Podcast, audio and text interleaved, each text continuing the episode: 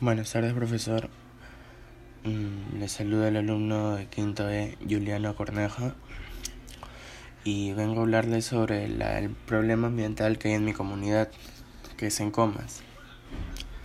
La contaminación en Lima Metropolitana se debe principalmente a emisión de gases tóxicos provocados por el parque automotor, la baja calidad de combustibles y desperdicios tirados por el comercio ambulatorio, entre otros.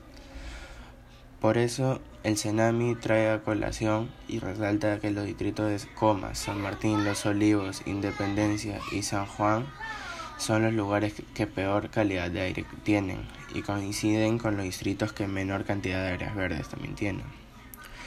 Eh, sobre la Ley General del Ambiente, los artículos que pueden coincidir con el problema de mi comunidad que van contra esto sería el artículo 113 de la calidad ambiental y el artículo 118 que es de la protección de la calidad del aire. A ver, ahorita veremos qué nos dice el artículo 113. Toda persona natural o jurídica, pública o privada, tiene el deber a contribuir, prevenir y controlar y recuperar la calidad del ambiente y de sus componentes. Eso iría en contra de las personas que tiran desechos a las calles y están contaminando el medio ambiente. También son objetivos de la gestión ambiental en materia de la calidad ambiental preservar, conservar, mejorar y restaurar según corresponda la calidad del aire, el agua y los suelos y demás componentes del ambiente, identificando y controlando los factores de peligro que le afecten.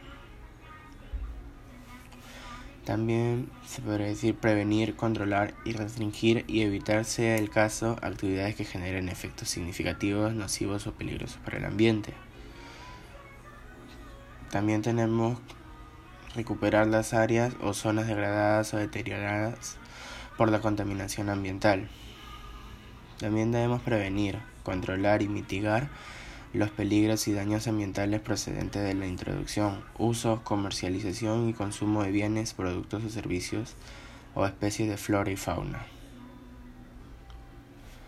En el artículo 118 de la calidad del aire nos dice que las autoridades públicas en el ejercicio de sus funciones y atribuciones adoptan medidas para la prevención, vigilancia y control ambiental epidemiológico, a fin de asegurar la conservación, mejoramiento y recuperación de la calidad del aire según sea el caso, actuando prioritariamente en las zonas en las que se superen los niveles de alerta por la presencia de elementos contaminantes, debiendo aplicarse planes de contingencia para la prevención o mitigación de riesgos, daños sobre la salud y el ambiente.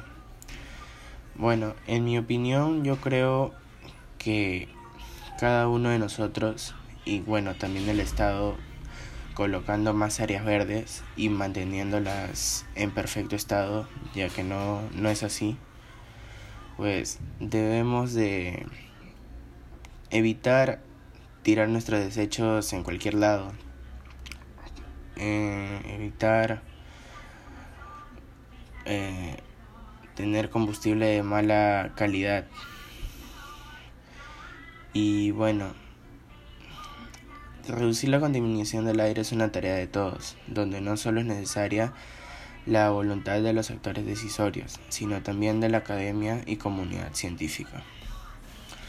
Bueno, la lucha contra la contaminación ambiental ha impulsado muchos proyectos, no solamente acá en Perú, sino en todo el mundo.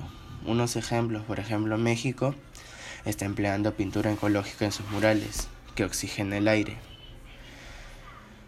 En Alemania, paredes con musgos que absorben los contaminantes.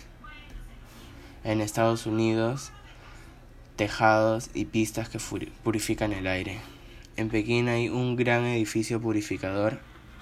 En España hay edificios esponjas. En Gran Bretaña paneles verdes que absorben dióxido de carbono y liberan tanto oxígeno como lo harían 100 árboles, así también bancas que purifican el aire y aplicaciones que informan a sus usuarios sobre los lugares con alta polución. Bueno, sin nada más que decir, gracias profesor. Este fue mi podcast.